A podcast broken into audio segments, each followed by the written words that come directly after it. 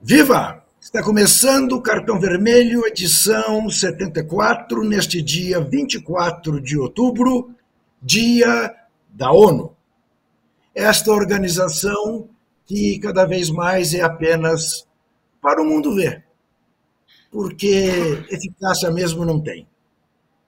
Tanto que basta que um país do Conselho de Segurança, no caso os Estados Unidos, se oponha a um cessar-fogo na faixa de Gaza, que o cessar-fogo não acontece. É hora de pensar em reformular a ONU, porque do jeito que está, é apenas um cartão de visitas na cidade de Nova York.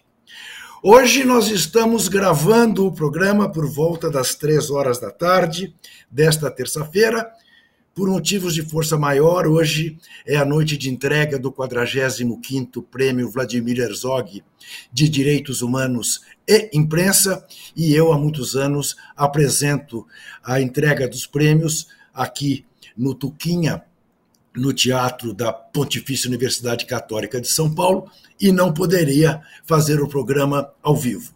Portanto, a enquete que você vai responder, você vai responder sem que eu saiba o resultado que você deu.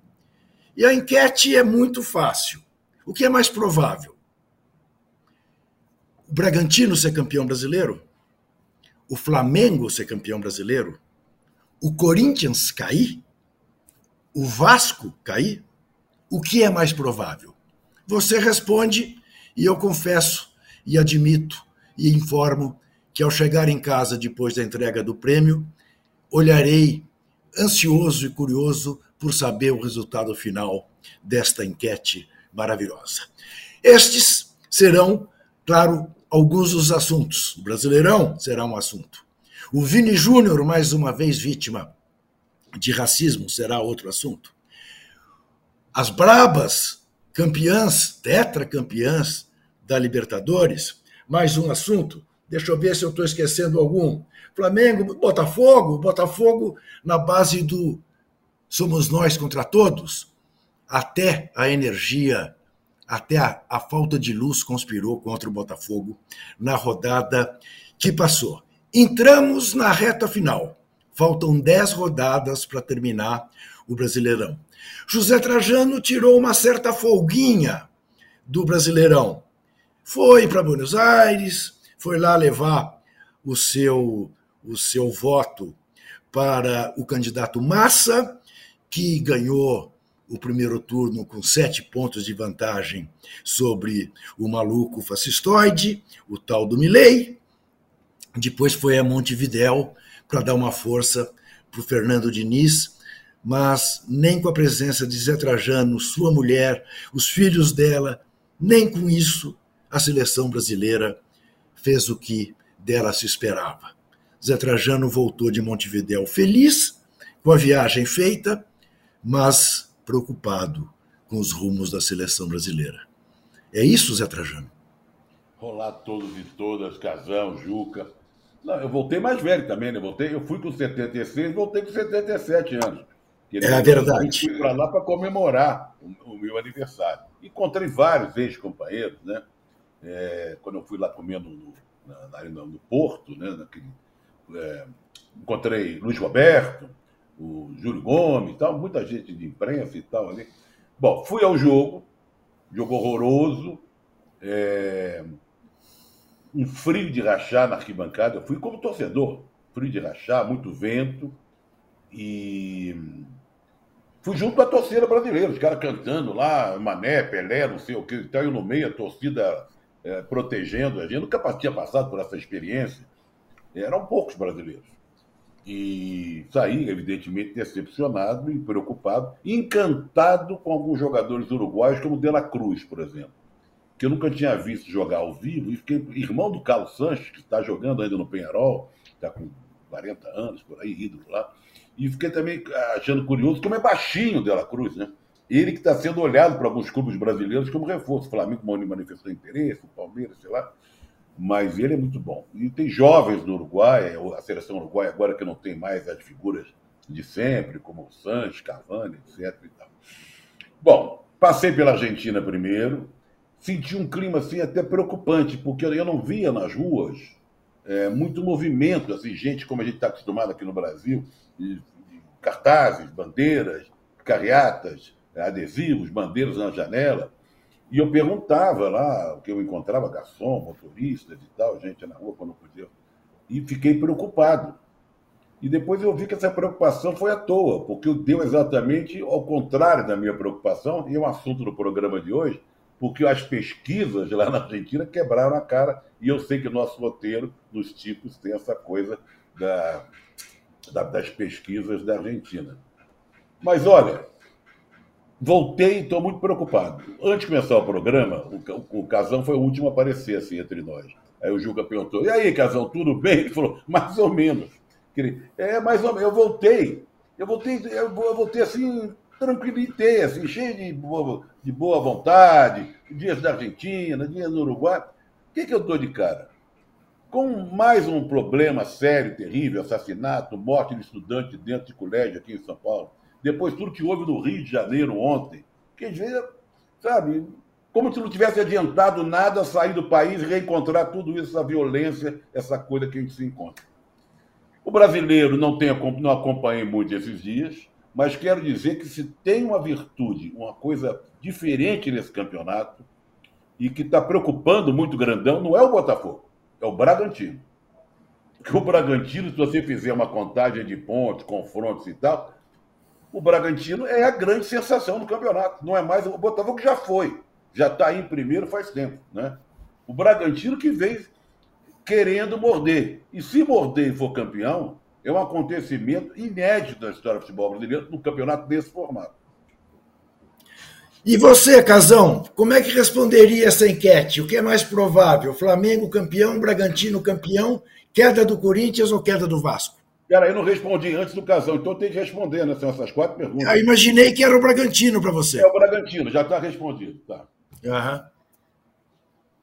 Olha, é, a questão do Bragantino é o seguinte: é o time mais perigoso do Botafogo. É o time mais perigoso do Botafogo. Por quê?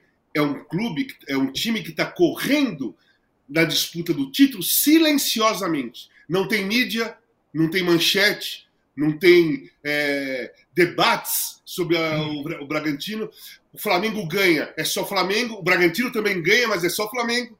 Então o que acontece? Se, se, se você pensar que o, o, Botafogo é um ônibus na estrada, aí ele olha no retrovisor e só vai ver a jamanta vermelha e preta chegando. Mas entre a jamanta vermelha e preta e o, o, caminhão preto do Botafogo, tem um carrinho que não aparece no retrovisor, que de repente, na hora que você olhar, o carrinho passou. E você não vai nem perceber. Então, o, a corrida para o título em relação ao Bragantino é exatamente isso. Ninguém está vendo o Bragantino. Ninguém fala do Bragantino, Juca. O, o Bragantino está a sete pontos do Botafogo e se fala do Flamengo que está a nove. Mas é o Flamengo tem que alcançar e passar o Bragantino antes para chegar no Botafogo. E o Bragantino está ali quietinho, jogando bem, um time rápido, bem treinado. O Botafogo tem que tomar cuidado com o Bragantino, porque o Flamengo ele não vai perder de vista, mas o Bragantino ele não está achando. O Bragantino ele não está achando. Em relação à queda lá, o Corinthians tem desvantagem, como eu falei antes fora do ar. O Corinthians tem só sete vitórias. O Vasco e o Santos eles têm oito vitórias. Esse meio de semana, o Corinthians joga em Cuiabá com o Cuiabá animado, empolgado, muito melhor que o Corinthians, diga-se de passagem. Que se, se o Corinthians perder, vai ser normalíssimo. O Santos pega o Curitiba, que já está rebaixado. Apesar do 7 a 1 esse jogo caiu com uma luva. Vai pegar um time que já está rebaixado. Pode, de repente, fazer uma grande vitória e se animar para o confronto direto com o Corinthians no final de semana. E o Vasco pega o Inter em casa que vem do 7 a 1 É impossível, é impossível um time que mete 7 a 1 num outro grande time continuar focado. Dá aquela relaxada, porque a, a, os noticiários, os debates são, todo, são todos falando desse 7 a 1 7 a 1 7 a 1 7 a 1 Então a tendência, a possi uma possibilidade normal é o Santos ganhar, o, o Vasco ganhar e o Corinthians perder. Aí os três ficam com 33 e o Corinthians entra na zona de rebaixamento, que só tem sete vitórias, e os caras vão para nove. Então o Corinthians está correndo sério risco, na minha opinião. Porque dos três, Juca, dos três, o Corinthians é o único que não teve pico de resultados em nenhum momento. Desde o começo do ano, inclusive. O time do Corinthians ele tá mal e maré, maré baixa, sabe? Aquela marezinha. O Santos e o, Vasco não. Já deram explosão. O, Santos ganhou do Palmeiras, fora de casa. Goleou o Vasco, ganhou do Bahia na Fonte Nova e depois tomou esse 7 a 1 Mas tem essa, esse pico de grandes resultados. Então a expectativa do torcedor do Santos e do Vasco é muito maior que a expectativa do torcedor do Corinthians, que não viu nada disso no time. Quer dizer, entre as probabilidades, você acha que a maior dessas quatro é a queda do Corinthians? Cara, é, não, não dá para cravar a, a, queda do Corinthians. Não, não é cravar. Três, não, não, não, Desses três cai dois, eu acho. Eu acho que o Goiás está na mesma situação do Bragantino. Quietinho, quietinho, ninguém fala do Goiás. Né? A gente fala, pô, o Santos vai cair, o Vasco vai cair, o Corinthians pode cair, mas o, o, Bragantino, o Goiás tem 31 pontos. Só. Uhum. Ninguém fala. Então, silenciosamente, eu acho que o Goiás vai sair desse bolo aí. E vai sobrar três grandes, que dois vão ter que cair. Bom, é sabido que camisa pesada, nessa hora, atrapalha mais do que ajuda, exatamente, exatamente. porque pesa para baixo pesa como âncora. E não por acaso o Corinthians tem uma âncora até no distintivo. Né? Você entra no lamaçal, puxa para baixo. A camisa pesada. A camisa que está mais acostumada, a camisa mais leve, que está nos seus planos jogar o campeonato apenas para não ficar no lamaçal, essa é mais fácil. A camisa pesada obriga o time a se puxar pelo cabelo. E se puxar pelo cabelo não consegue sair. Não há força que faça você puxando pelo cabelo sair do lamaçal. Ah, gostei muito dessa imagem do caminhão alvinegro, um fusquinha pequenininho ali entre ele e o ônibus rubro-negro. É isso mesmo. Bragantino está aí. Bragantino joga com o Flamengo fora no Rio na rodada 30. O jogo que está, por enquanto, sem data por causa do embrólio lá com a final da Libertadores. E na rodada 34, o Bragantino recebe o Fluminense, o Botafogo. Botafogo. Recebe, recebe o Botafogo em casa.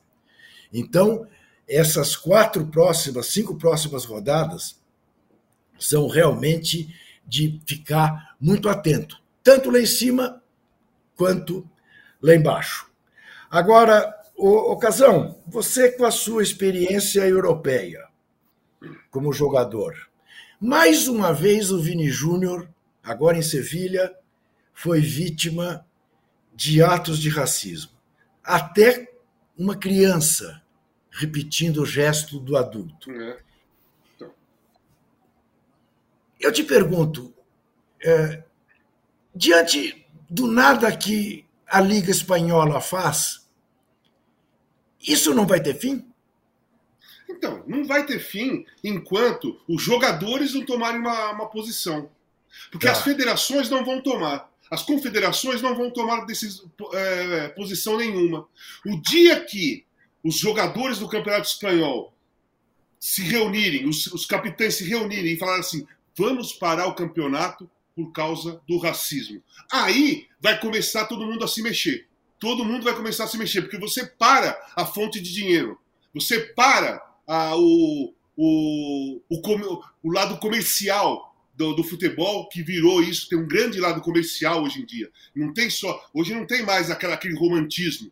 Tem um pouco de romantismo, mas uma fatia bem grande de comercial, de entrada de dinheiro, de negócio, negociatas.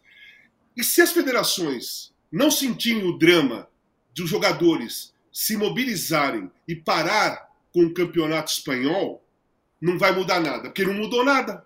Não mudou nada do ano passado para cá, continua do mesmo jeito. Vinícius Júnior sofre racismo do mesmo jeito, da mesma coisa. Não tem diferença nenhuma.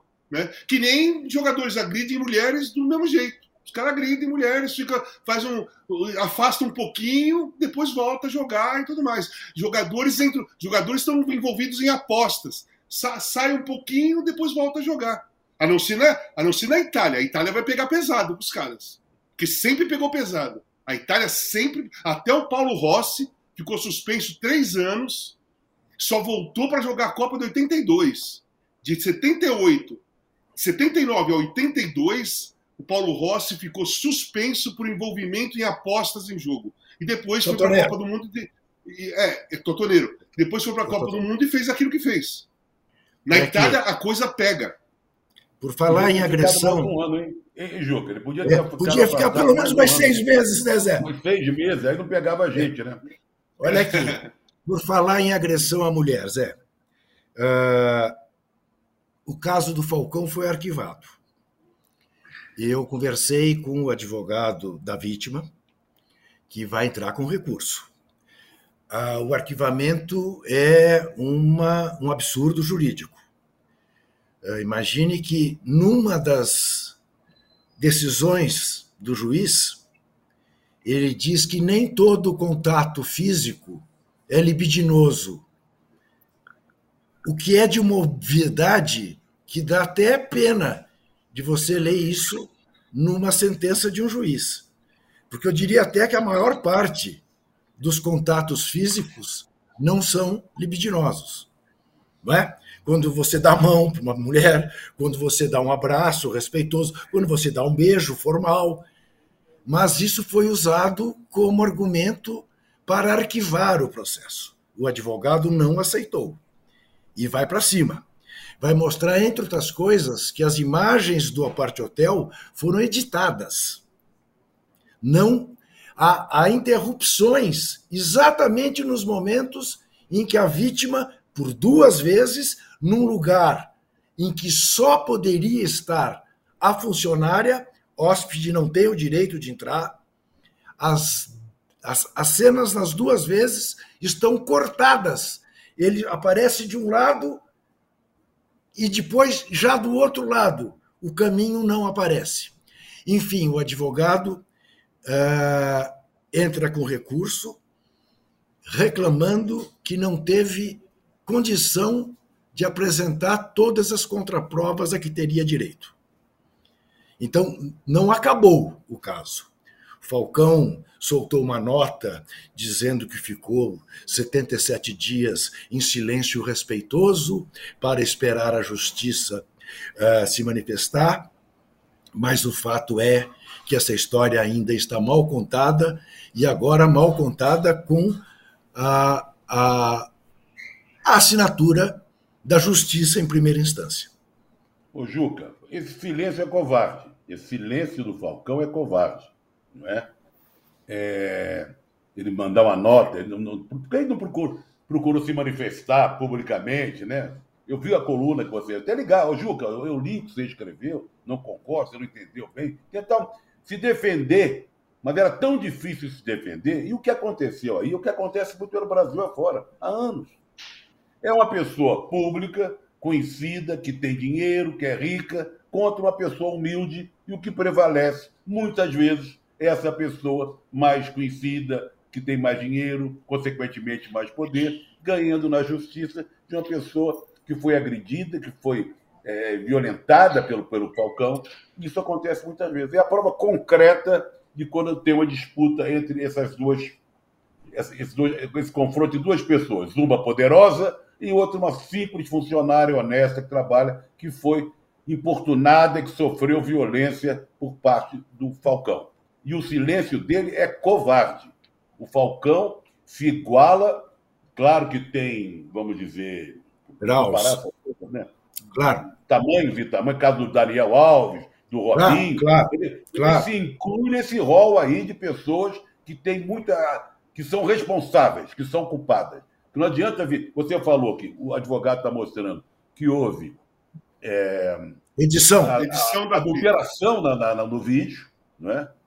Ah, com toda certeza, o juiz se deixou levar com certeza pelo prestígio do Falcão, porque o prestígio dele era o rei de Roma, ser elegante, poderoso e tal. E é muito triste a gente ver isso acontecer. É, eu, eu, eu... Fico, eu, Fico, chateado porque eu joguei com o Falcão. É, fui para a Copa junto com o Falcão, 86. Pô, trabalhamos anos juntos na, na, na Globo. Viajamos o mundo inteiro, saímos para jantar. Eu nunca percebi nenhum tipo de comportamento distorcido do caráter do Falcão. Nunca percebi mesmo. Até porque, talvez, eu nem tenha prestado atenção, porque. Por que, que eu ia prestar atenção em detalhes assim claro. Se, eu não, se ele nunca me deu um sinal ou nada? Você prestaria atenção também, se você tivesse visto alguma coisa. É, é, exatamente. O, o, o, que eu, o que eu também vou na linha do, do Trajano e a sua é o silêncio. É o silêncio. Se você se você tá se, se você se sente injustiçado, Nossa. se você se se você se claro. sente injustiçado, se você se sente é, sacaneado, uma trama, sabe? É, um, um, uma, uma coisa que é, foi mal interpretada, você se apresenta. Você se apresenta no mesmo momento. A hora que surgiu essa denúncia, se apresenta no mesmo momento, sabe? E se precisar é, conversar com a pessoa, conversar na frente de todo mundo, conversar, conversar com todos que tem que conversar, dar uma entrevista gigantesca e explicar, que, que mostra que está surpreso com aquilo que aconteceu, né? Não, não, não, não, se pronunciou. Aí eu acho que ficou muito mal para ele essa é. parte. Eu quero, por, para encerrar, por enquanto, porque, como eu disse, vai haver desdobramentos, pode anotar, deixar muito claro que eu tenho, sempre tive também do Falcão esta impressão do Casão, tive ótima convivência com ele. Falcão está no meu time de todos os tempos, mundial, não apenas brasileiro, tá? Sempre tivemos uma excelente relação. Eu fiquei muito surpreso, principalmente com o silêncio. Porque aquilo que o Trajano disse é aquilo que o Casagrande acaba de dizer. Se eu sou vítima de uma acusação injusta, eu faço greve de fome na frente do tribunal até que me julguem. Berro aos quatro cantos do mundo. Estou sendo vítima de uma armação. Isto é uma mentira. Não vou dormir enquanto não provar que eu não fiz o, que me acusam. Então, é isto. Então, não há nenhuma má vontade com Paulo Roberto Falcão, muito ao contrário. Muito ao contrário. Eu estava sequioso por ver uma sentença que o absolvesse, para dizer, ufa, que bom. Ele é o que eu sempre pensei que ele fosse. Mas a maneira como o caso foi arquivado realmente não convence ninguém. Só razão pela qual. Primeiro razão ele fugiu. Isso, Primeiro isso, ele fugiu. Isso, isso. Renunciou é, lá no Santos. Se pirulitou isso. imediatamente. Né? Isso. E depois calou o tempo todo. Isso, isso. Muito bem. Para terminarmos esse nosso primeiro bloco, o Zé não viu, Casão viu. É possível dizer que o Tite já mexeu no Flamengo, Casão?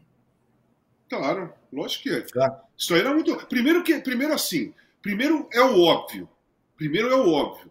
Muda de treinador, muda o, a atmosfera de um clube, de um time. Tá. Isso aí sempre acontece.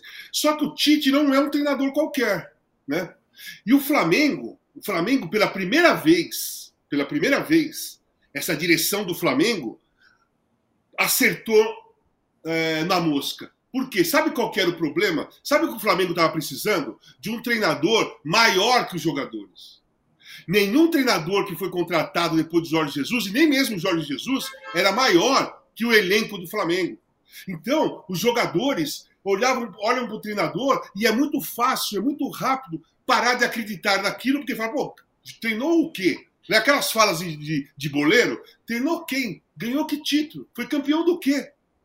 Isso existe isso no meio dos jogadores de futebol, entre eles mesmo, né, quando vai desmerecer um companheiro ou um adversário, e principalmente com treinadores. Só que ali chegou um cara que, que foi treinador da seleção brasileira, bem ou mal, em duas Copas do Mundo. Duas Copas do Mundo. Um treinador, bem ou mal, conhecido no mundo todo. Um treinador que foi campeão do mundo pelo Corinthians, Libertadores pelo Corinthians, Copa do Brasil pelo Grêmio, jogando um grande futebol. Caxias foi campeão gaúcho, apresentando um grande futebol, principalmente em 2015. O time de 2015 do Corinthians é um time que é muito parecido com o que o Flamengo é acostumado a jogar, aquele de 2015, que era melhor que aquele de 2012. O Tite ficou na expectativa de um grande clube europeu se interessar por ele. Não aconteceu. Não aconteceu.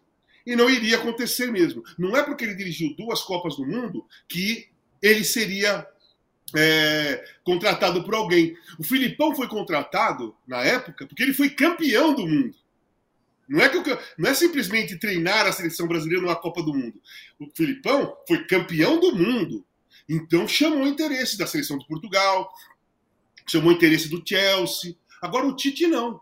O Tite se equivocou no tamanho dele depois da Copa do Mundo. Ele, ele, ele se achava num determinado tamanho e o tamanho dele era menor para o mundo. Mas para o Brasil, ele é grandão pra cacete.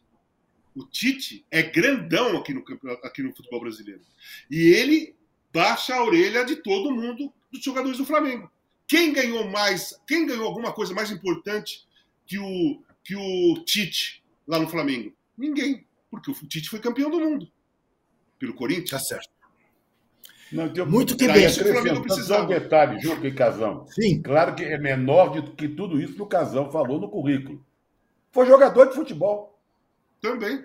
Foi jogador de futebol. Então o cara, o cara jogou bola também. Que não é um, só um que aprendeu na, nos livros. Não é? Não, e tem outro, bom. era bom jogador, era bom, bom jogador, jogador, teve problema Isso. no joelho, e a, é. e a, geração do Tite, a posição dele, tinha muito cara é, genial. Então o Tite jamais seria lembrado para uma seleção brasileira, mas era um é ótimo jogador. É isso mesmo. Olha aqui, temos uma enquete no ar que você responde. O que é mais provável? Bragantino campeão, Flamengo campeão, queda do Corinthians, queda do Vasco. Nós vamos fazer o nosso primeiro intervalo, voltaremos em seguida.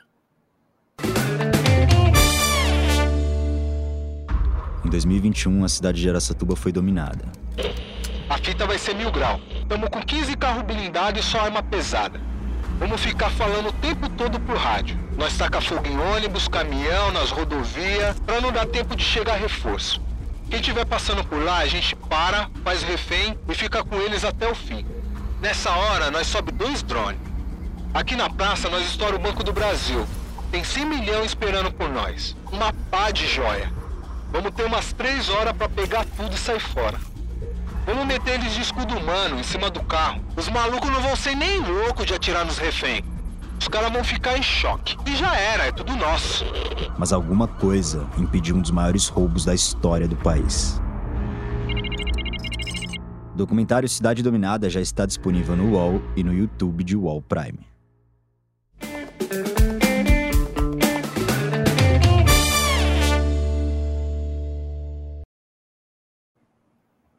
Voltamos com o cartão vermelho para botar o olho nos tipos.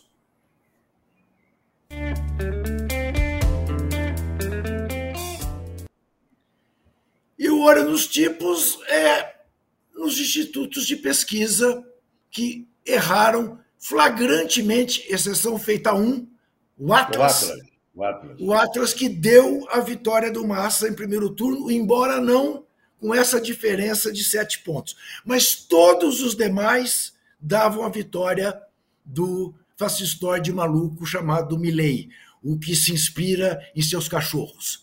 É, é, é. Agora, Zé, você acaba de voltar dessa maravilhosa Argentina, dessa maravilhosa cidade de Buenos Aires. Zé, o que me angustia, mas bastante, é pensar que 30% dos argentinos votaram neste maluco. Quer dizer, é uma coisa que parece que a humanidade gosta de repetir. Foi o Hitler lá atrás, é o Trump, o Jânio Quadros, o Collor, o genocida. Incrível, incrível. Quando é que isso vai acabar? Quando é, quando é que alguém vai olhar e falar, não, eu não posso votar em alguém que diz publicamente que ele se inspira no seu cachorro. Eu não posso votar nesse cara para ser presidente do meu país. Vai lá e vota, Zé. Mas 57 milhões votaram no nosso sujeitinho aí, né? 57 Isso. milhões. É muita Isso. gente. Isso. Uma coisa que, que não foi, foi dita, mas não foi dita assim com todas as letras, que eu, quando eu estava voltando para pegar o aeroporto, já estava em Montevidéu, um comentarista de política da, de uma rádio lá do Uruguai, e ele fazia questão de falar sobre isso, que na Argentina, você se tiver mais de 40% e uma diferença de 10% em relação ao segundo, você ganha no primeiro turno. Sim. Faltou muito pouco. Foi? Faltou muito pouco. Então, o erro da, do, do Instituto de Pesquisa é muito maior que a gente imagina e tem Isso. uma consideração muito interessante. Na Argentina tem aquelas primárias, né? que é um fato que não existe no Brasil. E nas primárias o Miele ganhou. Né? Só que a votação que ele teve nas primárias e agora é praticamente a mesma. Ele não cresceu uma vírgula. Quer dizer, então, é, é muito. Por que, que os institutos de pesquisa não detectaram Porque não, que não houve nenhum crescimento dele e que o crescimento no Massa foi um crescimento que quase o fez ganhar no primeiro turno? Ou é um erro gravíssimo. Agora, Lopes, que eu, eu acompanhei, aliás, recebi até um telefonema de um amigo do Felipe, seu filho. Otávio? Ele me ligou mas eu já estava em Montevideo. Se você estiver aqui em Buenos Aires, eu convido você para tomar um vinho com a gente. Nós estamos aqui fazendo a campanha do Massa. A campanha de televisão do Massa e de redes sociais foi feita por um grupo competente brasileiro. Eu esqueço o nome dele. Otávio. Otávio, né? Aliás, falando Isso. nisso, Juca, no final do programa temos que registrar aquele, aquele zap, aquele do, do amigo nosso que nasceu na Tijuca, que fez. Não esqueça de falar dele. Não esquecerei. Não esquecerei. Aliás, aliás, falarei agora mesmo, enquanto o Casão, que é o nosso repórter na área de artes e espetáculos, enquanto o Casão nos fala, nos dá as dicas de cultura dele. Pode começar?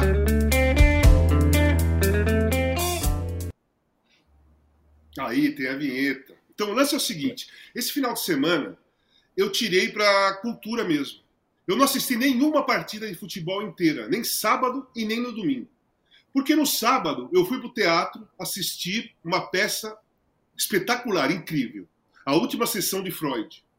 É maravilhosa. É uma peça, é, é um debate muito real, muito atual. Né? A peça se passa durante a Segunda Guerra Mundial, o Freud já mal, e conversando com um professor que é, pensa completamente diferente dele. Então, o debate, você vai debatendo na sua cabeça a, a, a, a peça inteira.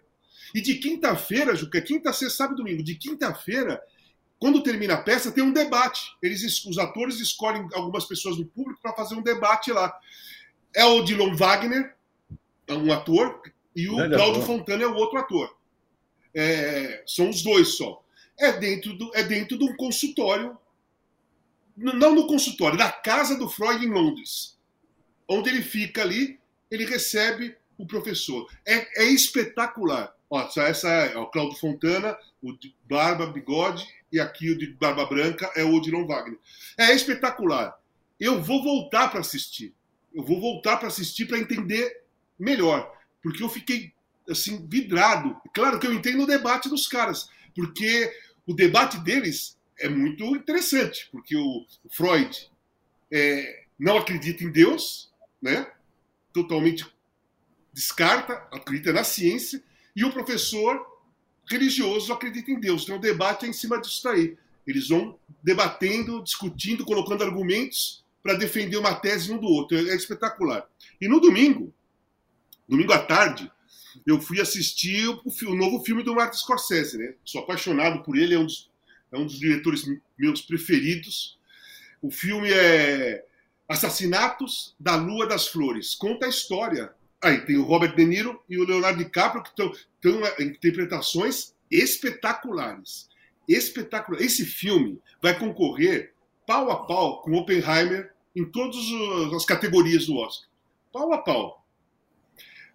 O melhor ator, eu acho difícil um dos dois ganharem do cara, né, do ator que fez Oppenheimer que foi espetacular. Mas fotografia, esse filme é, é se passa no oeste americano, onde os, os povos indígenas é, descobriram petróleo.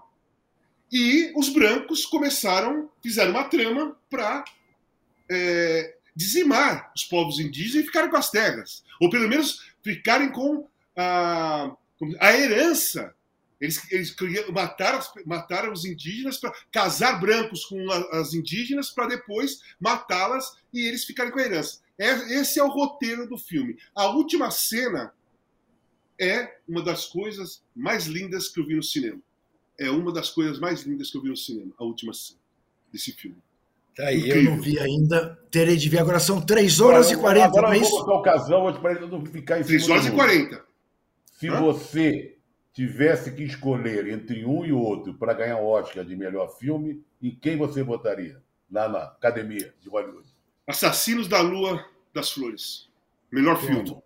Me, melhor ator, o esqueci o nome dele, o cara que faz é o, o filme do Quem fez o Oppenheimer. Agora, melhor fotografia, Assassinato da Lua das Flores. É fotografia. Olha aqui, é... Casão. Eu, eu, tenho, eu tenho uma dicasinha aqui, Juca, de, de, do Festival de Jazz no Sesc, em várias unidades do Sesc. Isso acontece todo ano e vem gente de várias partes do mundo, do Caribe, tem músicos brasileiros também, tem palestras, encontros. É só você entrar no Google, bota lá é, Sesc, né, Jazz do Sesc. Hoje não tem, amanhã não tem, mas quinta-feira recomeça e vai até 5 de novembro. Vale a pena, que são grupos não tão conhecidos, eu já ouvi alguns, que vale a pena. E estamos aqui todos na torcida pela recuperação do nosso Danilo Miranda, que é o presidente do SESC há muitos anos que fez uma cirurgia de coração e que é um mas é um valoroso. É o nosso ministro da Cultura eterno. Exatamente. É, assim, um colaborador da cultura brasileira como, como poucos. Casão, o, o, o Zé já conhece essa história, mas eu recebi uma mensagem de Marcos Gorinstein, que mora há 13 anos em Israel. Tá? É sociólogo, é professor de jiu-jitsu, dá aulas para crianças palestinas e israelenses, juntas crianças, e mandou uma longa mensagem pedindo para que eu transmitisse a você, ao Zé, eh, que ele se sente representado pelas nossas posições, que é como se fosse um bálsamo para ele eh, nos ver olhando para os dois lados com o mesmo sentimento humanista, que, enfim, uh, que ele, ele, ele, ele não perde um poste de bola e um cartão vermelho, desde o primeiro episódio. Uh, ele tem o programa que ele faz com as crianças, se chama Do Lado Esquerdo do Muro, que é muito legal, né, o nome. E, e, e para o Trajano, ele ainda acrescenta. Uh, Diga que sou carioca, tijucano do Largo da Segunda-feira, criado na rua Delgado de Carvalho, frequentador da Praça Afonso Pena e nadador do América na infância. Também fui a muitos jogos no antigo estádio do Andaraí. Uh, muito legal. Muito e legal. Você sabe já... que na Praça Afonso Pena, onde eu fui criado, tem a estátua do Tim Maia. O Tim Maia foi criado uhum. ali. Uhum. E a, ao Largo da Segunda-feira, onde eu morei também, eu, sou, eu era vizinho dele, então, porque ele deu casa de Carvalho, eu morava na Férias da Cunha. Está mudando o nome, foi para Erasmo Carlos, aí no Largo da Segunda-feira. Boa. Ou seja, é um bairro muito musical a Tijuca, né? Bairro. Demais, Erasmo.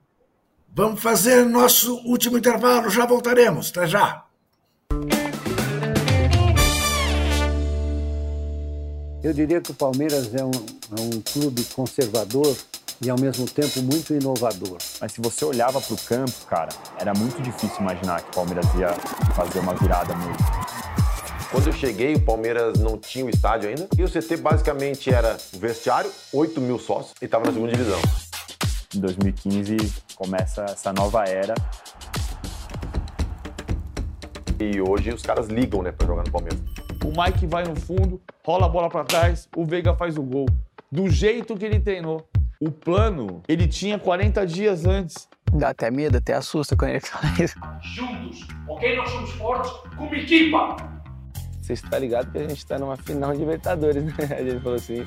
Lembro que a primeira Libertadores pra gente foi muito, muito difícil emocionalmente, porque era aquela pressão, 20 anos que não ganha.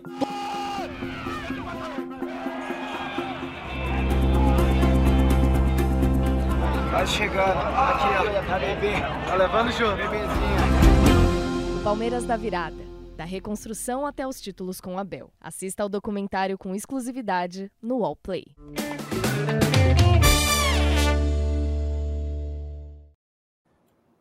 Nada mais apropriado depois dessa chamada do que falar de ontem, reunião do Conselho do Palmeiras. Dona Leira Pereira teve que ouvir coisas que ela preferia não ouvir.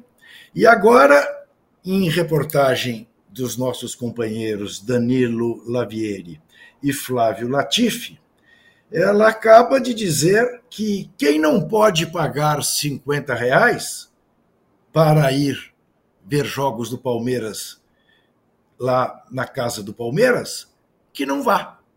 Textualmente. Quem não pode pagar 50 reais para ir ao Allianz Parque, não vai. Não é bonito você ouvir né, a mais alta mandatária de um clube de futebol, assim de gente né, das classes menos favorecidas, querendo ir ao jogo, dizer para eles: oh, amigo, você não tem cinquentinha? Não vá. Fique em casa. Se passar na televisão, muito bem, na TV aberta. Se não passar na TV aberta, você não vai ver, porque você não tem dinheiro também para comprar assinatura de TV fechada ou streamings e tal. Muito legal. Ela resolveu bem. E aí não quer ser chamada de autoritária. Olha, e o diz que Uber está há mandando uma mensagem aqui, para você ler aí, que 50 reais é para quem já paga o plano de sócio torcedor. Claro. Olha Para só. entrar no, no Allianz Parque sem ser sócio torcedor, é trezentinho para cima, como todas as, É. as arenas são. Todas as arenas são caras. Todas as arenas são caras. Quer dizer, quer dizer, estamos transformando o futebol num espetáculo para poucos, para os de sempre. É realmente de aplaudir em pé, né? Porque E outra coisa, os 50 reais, talvez você compre um cachorro quente e um refrigerante com 50 reais dentro de uma arena. Talvez, eu não sei o preço, mas talvez você consiga. E ela diz que não há plateia conflito. que vai ao jogo, né? E o torcedor tem que se virar. É a plateia. É. É a plateia. São os, consu- são os consumidores, é, não são mais os torcedores. É aquele pessoal que o time toma o gol, aparece no telão, fazendo selfie, dando tchau, não está nem aí pro gol que tomou. Enfim, vamos falar das efemérides de Zé Trajano. Começando pelo seguinte, veja você, apenas para pontuar. No dia 24 de outubro de 1973, portanto, 50 anos atrás, encerrava-se a chamada Guerra do Yom Kippur, que foi uma guerra iniciada pelo Egito e pela Síria, de surpresa, no dia do Yom Kippur, para invadir Israel. Acabaram perdendo também essa guerra e a guerra foi encerrada depois que Israel ocupou mais espaços eh, nesses países. De lá para cá, já houve uma, já houve duas, já houve três, estamos tendo mais uma guerra. É ou não é desesperador? Você imaginar isso?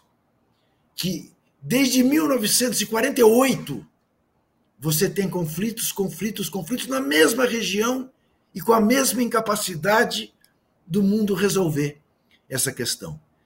Daí reforço aquilo que disse na abertura, no dia da ONU. Para que serve a ONU?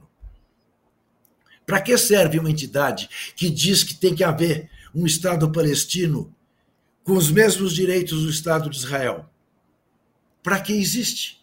Se isso não é cumprido, se cada vez há mais beligerância, se cada vez há mais morticínio, se cada vez há mais terrorismo dos dois lados.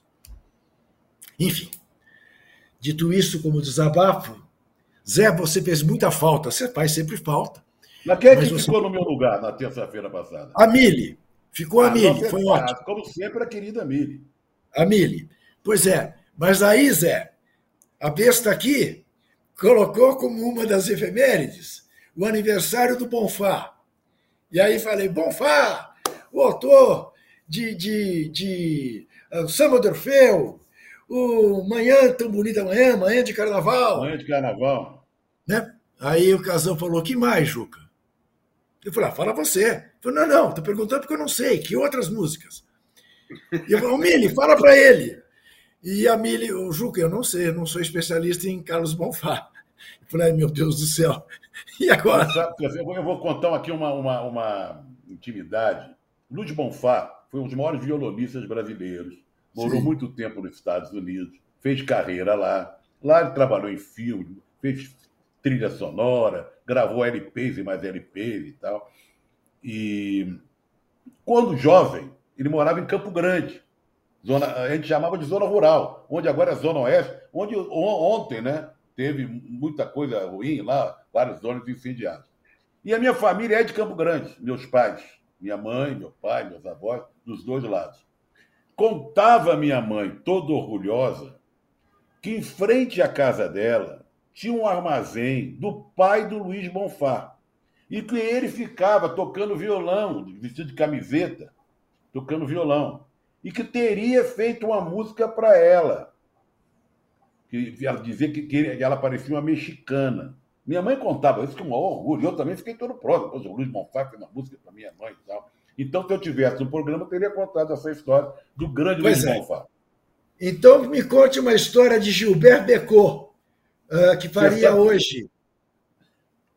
Você sabe que não é, todo, não é toda hora que eu me lembro do Gilberto Becot, porque eu me preparei para o programa que eu faço à noite na TVT, é. É, ao vivo, seis e meia e sete.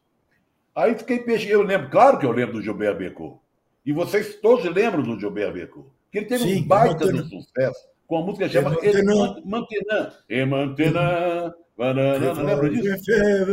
É, foi um sucesso danado. Ele é um showman cantando e tal. Isso. Ele foi um cantor desse chanson, chansonnier é, francês, fez muito sucesso é, durante os anos 60, por aí. Agora, Mantenã foi um baita sucesso mundial, no Brasil principalmente.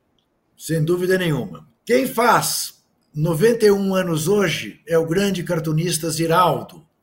Ziraldo, que foi do Jornal Pasquim, Ziraldo, que fez a primeira página do Jornal do Brasil durante anos, os seus cartoons, que publicou uma série de livros, que tem livros infantis deliciosos, e que criou um personagem que, para mim, é, do, é o personagem predileto, feito pelo Ziraldo.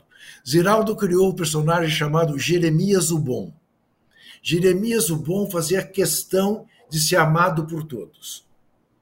Jeremias o Bom era torcedor do Botafogo, que era uma maneira de ter menos rivalidade entre Vasco e Flamengo, Fluminense e Flamengo, Fluminense e Vasco. Aí tem um cartoon dele, para mim é inesquecível. Ele de camisa do Botafogo, no sofá, vendo o jogo entre os dois filhos, ambos rubro-negros. Vendo o jogo Botafogo e Flamengo na televisão. Aí sai um gol do Botafogo. Os meninos põem a mão no rosto, chorosos. Ele se levanta silenciosamente, vai até o banheiro, fecha a porta e berra na frente do espelho: Gol! Eu acho assim uma coisa absolutamente primorosa. Agora, o Pererê também é inesquecível. Pererê, né? sim. Pererê. Ele fez. Ele acabou fazendo depois, né, Zé? O, o, o redesenho de todos os símbolos dos times cariocas, não foi? Sim, agora, mas olha, o é dele o menino maluquinho também. Menino Sim. maluquinho, que virou filme, não, ele que muito até hoje para a criançada. Magnífico. E, ó, Viraldo é um fora de série. É um fora de série. Casão, seu companheiro de, de posição, Rooney, nascido em 85, Cara, faz anos hoje. O Rooney, eu vi um documentário dele há pouco tempo. Pô, era um atacante espetacular, né? Um atacante espetacular, um atacante que os, os, zagueiros não adiantava bater porque ele batia mais que os caras. Ele chegava duro, ele era da pá virada, gostava da noitada, perdeu muito, perdeu muito espaço, patinou muito na carreira, poderia ter explodido mais, é, antes e poderia ter ido mais adiante, principalmente na, na seleção inglesa. Ele se machucou, eu acho que numa Copa ou numa Eurocopa, ele fez, teve uma contusão grave, mas para mim é um dos grandes atacantes da história do futebol inglês. Moderna, da história moderna do futebol inglês. É o maior artilheiro Ídolo- do Manchester United. Exatamente. E era um dos, dos principais artilheiros da, sele- da seleção inglesa também. Exatamente. Isso. É. Então eu, eu acho que o, o Rooney, o, como é, o Wayne Rooney, ele é um dos atacantes, atacantes mesmo, centroavantes, centroavante mesmo. Aquele cara que o zagueiro bate e ele, ele dá de volta. Aquele cara que o zagueiro não vai bater, ele mesmo bate. E entrava duro. É um, era um grande atacante, grande atacante. Se perdeu Faz falta numa noite, seleção brasileira, né? Um centroavante assim, né? É. Um centroavante, né? Agora, eu queria que o Casagrande comentasse um que está fora da nossa relação aí. Que apareceu ontem, fotos dele, junto com o presidente Lula, Roger Waters, que vai fazer show e foi visitar o Sim, o presidente Roger. Ele tentou visitar o Lula na, na no presídio, lá em- na Polícia Federal, não foi barrado e agora ele conseguiu no Palácio cumprimentar o Lula. E ele, Então, e ele pô, cara, esse, esse cara é um gênio. É um dos do- do- das cabeças do, do Pink Floyd. Eu vi todos os shows dele aqui e vou dia 11 no Allianz Parque assistir novamente. Ô Zé, eu queria que Mas você só uma comenta. coisa. Você, colo- você colocou um cara aí que depois eu quero falar. Mas pode falar com o Trajano. Tá aí na sua listinha. Gundogan. Gundogan faz, faz hoje 33 anos, eu imagino o seu alívio dele ter sido saído do City para ir jogar no Barcelona, né? Não, vai- o Casão vai falar do gol do, do Gundogan? Vamos lá. Não, não, não. Vou falar de uma Ah, outra não? pessoa que tá aí na lista. Tá bom. Bom, olha, eu não sei como é que ele saiu do City, porque ele- quando ele saiu, desfalcou muito, né, Ju? O time não é mais Nossa. o mesmo. Não, Não. é mais o mesmo. Tá? Claro que o, tem gente que não está jogando, De Bruyne e tal, mas ele era ali o. tomava conta do meio de campo e, faz, e fez gols salvadores, gols históricos, né? Em partidas Sim. importantes. Faz muita falta para o City. Grande jogador. Dolores Duran, Zé, que Ah, morreu essa tão é cedo. comigo. Essa é comigo. No- Eu sou, eu sou fã de carteira. Ela morreu com 29 anos. Isso, num dia 24 de outubro.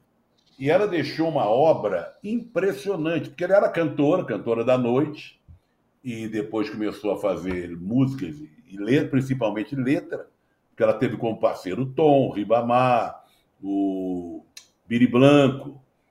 E, curiosamente, ela cantava, sem ter, ter aprendido nenhum idioma, ela cantava em vários idiomas. Consta até, isso eu li há muito tempo atrás, que ela chegou a gravar uma música em Esperanto. Veja você, que é uma que é um idioma que ninguém dá bola, ninguém sabe direito. Claro. Mas é uma das maiores, maiores compositoras, compositora mulher de samba canção, é a maior de todas do país. Casão, Walter Franco, morreu É em esse. 2019, Ah, no é dia esse aí, ó. 24. É esse. É de 1945. Porra, o Walter Franco é um dos grandes compositores, grandes marcas dos poetas malditos, ditos pela ditadura. Tem um grupo de poetas, cantores, compositores, na época da ditadura, que eles classificaram como malditos. Jardim Macalé, Walter Franco, Sérgio Sampaio e outros tantos ali, né? O Walter Franco está no meio entre uma música popular e um rock and roll. Né? Eu tenho vários discos dele. Ele tem vários clássicos. E tem um detalhe. No dia que eu subi no, no palanque das diretas, em 1984, foi eu, o Magrão, o Vlá, o Juninho e tal, que, uma, que tava Osmar Santos, que o Magrão falou que se a emenda da de Oliveira passasse, ele não ia embora do país, tal, tal, tal. Eu cruzei com o Walter Franco no, no palanque. Né? Do lado de fora ainda não tinha começado as coisas. Aí eu falei para ele, cara, eu sou seu fã pra cacete.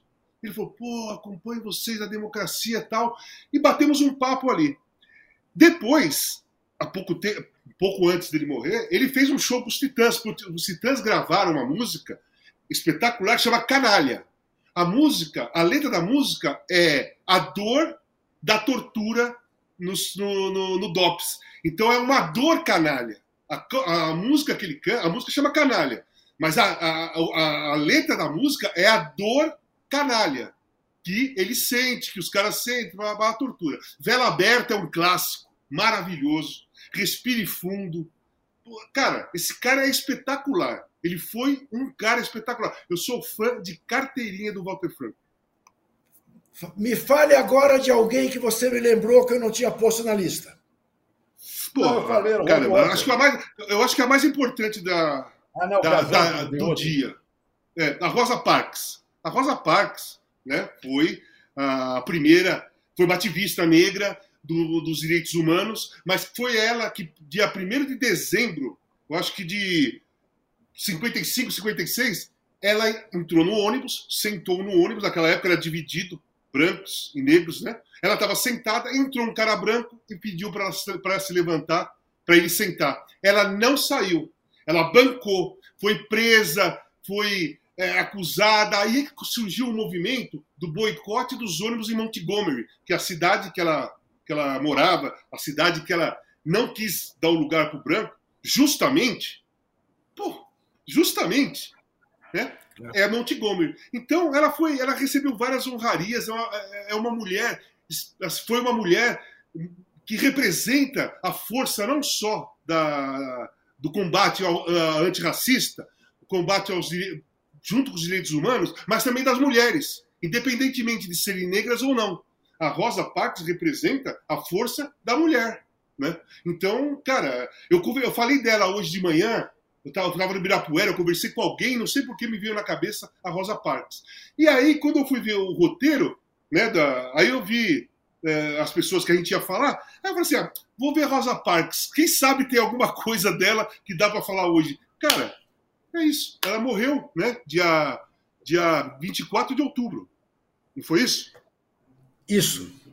Essa é realmente uma mulher assim que tem uma importância na história Não, da humanidade. É, sem dúvida ela, ela morreu 24 de outubro de 2005.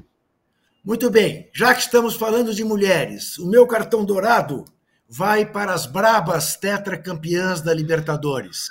No sábado ganharam do Palmeiras por 1 a 0 num jogo sofrido, porque o Corinthians ficou com 10 jogadores, perdeu a Tarciane no começo do segundo tempo e suportou uma pressão terrível da, da equipe do Palmeiras. Mas foi campeã lá em Cali, na Colômbia, e como eu escrevi, neste ano em que elas ganham o tetracampeonato da Libertadores, o pentacampeonato brasileiro, o título mais importante, elas ganharam no dia em que fizeram o manifesto contra a contratação do treinador Cuca por parte do time masculino do Corinthians.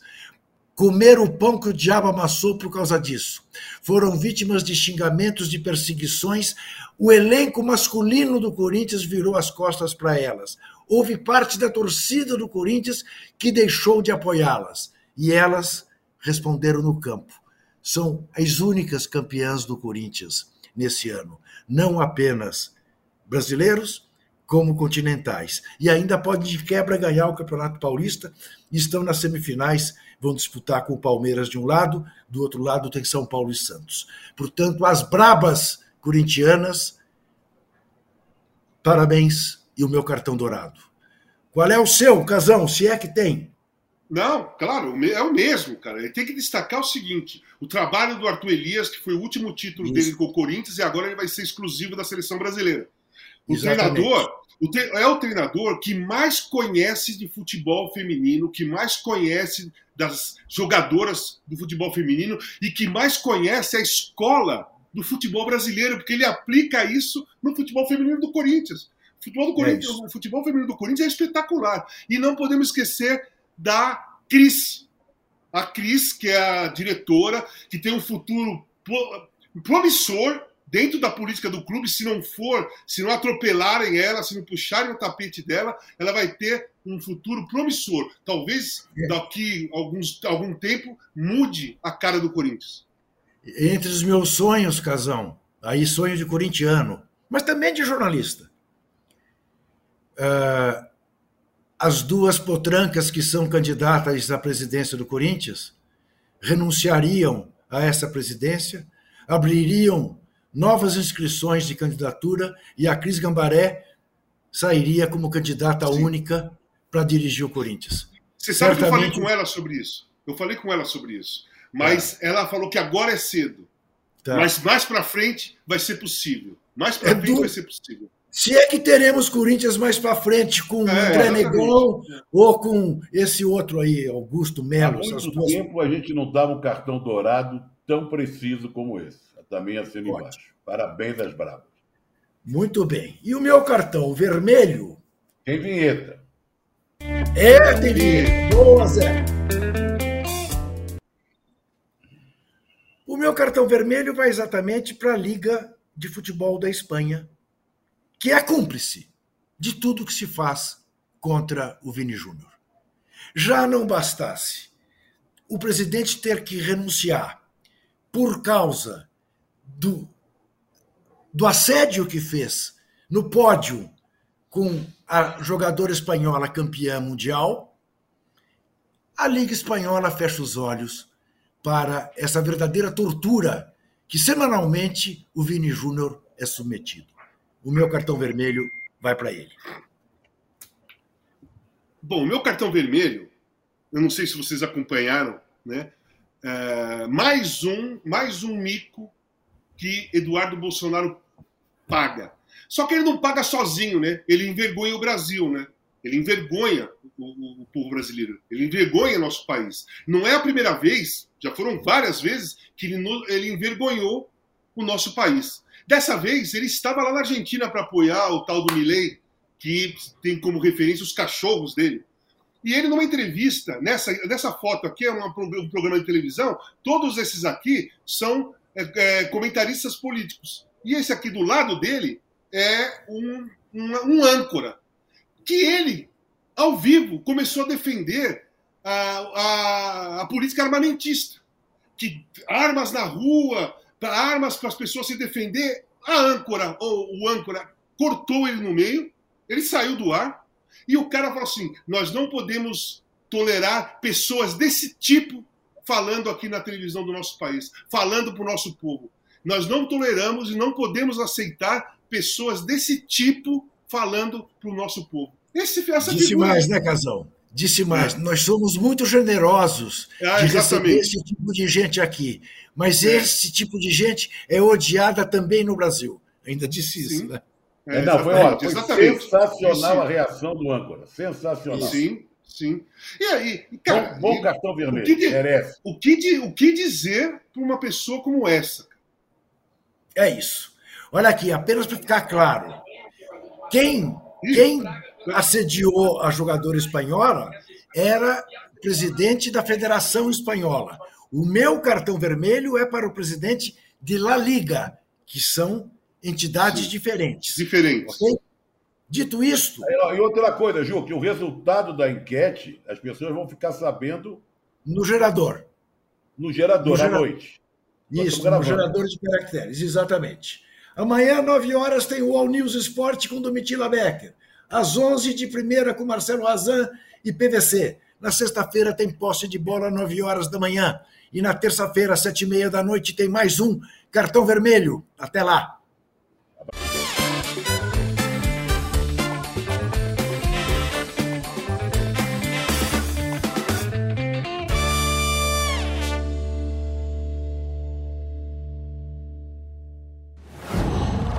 Qual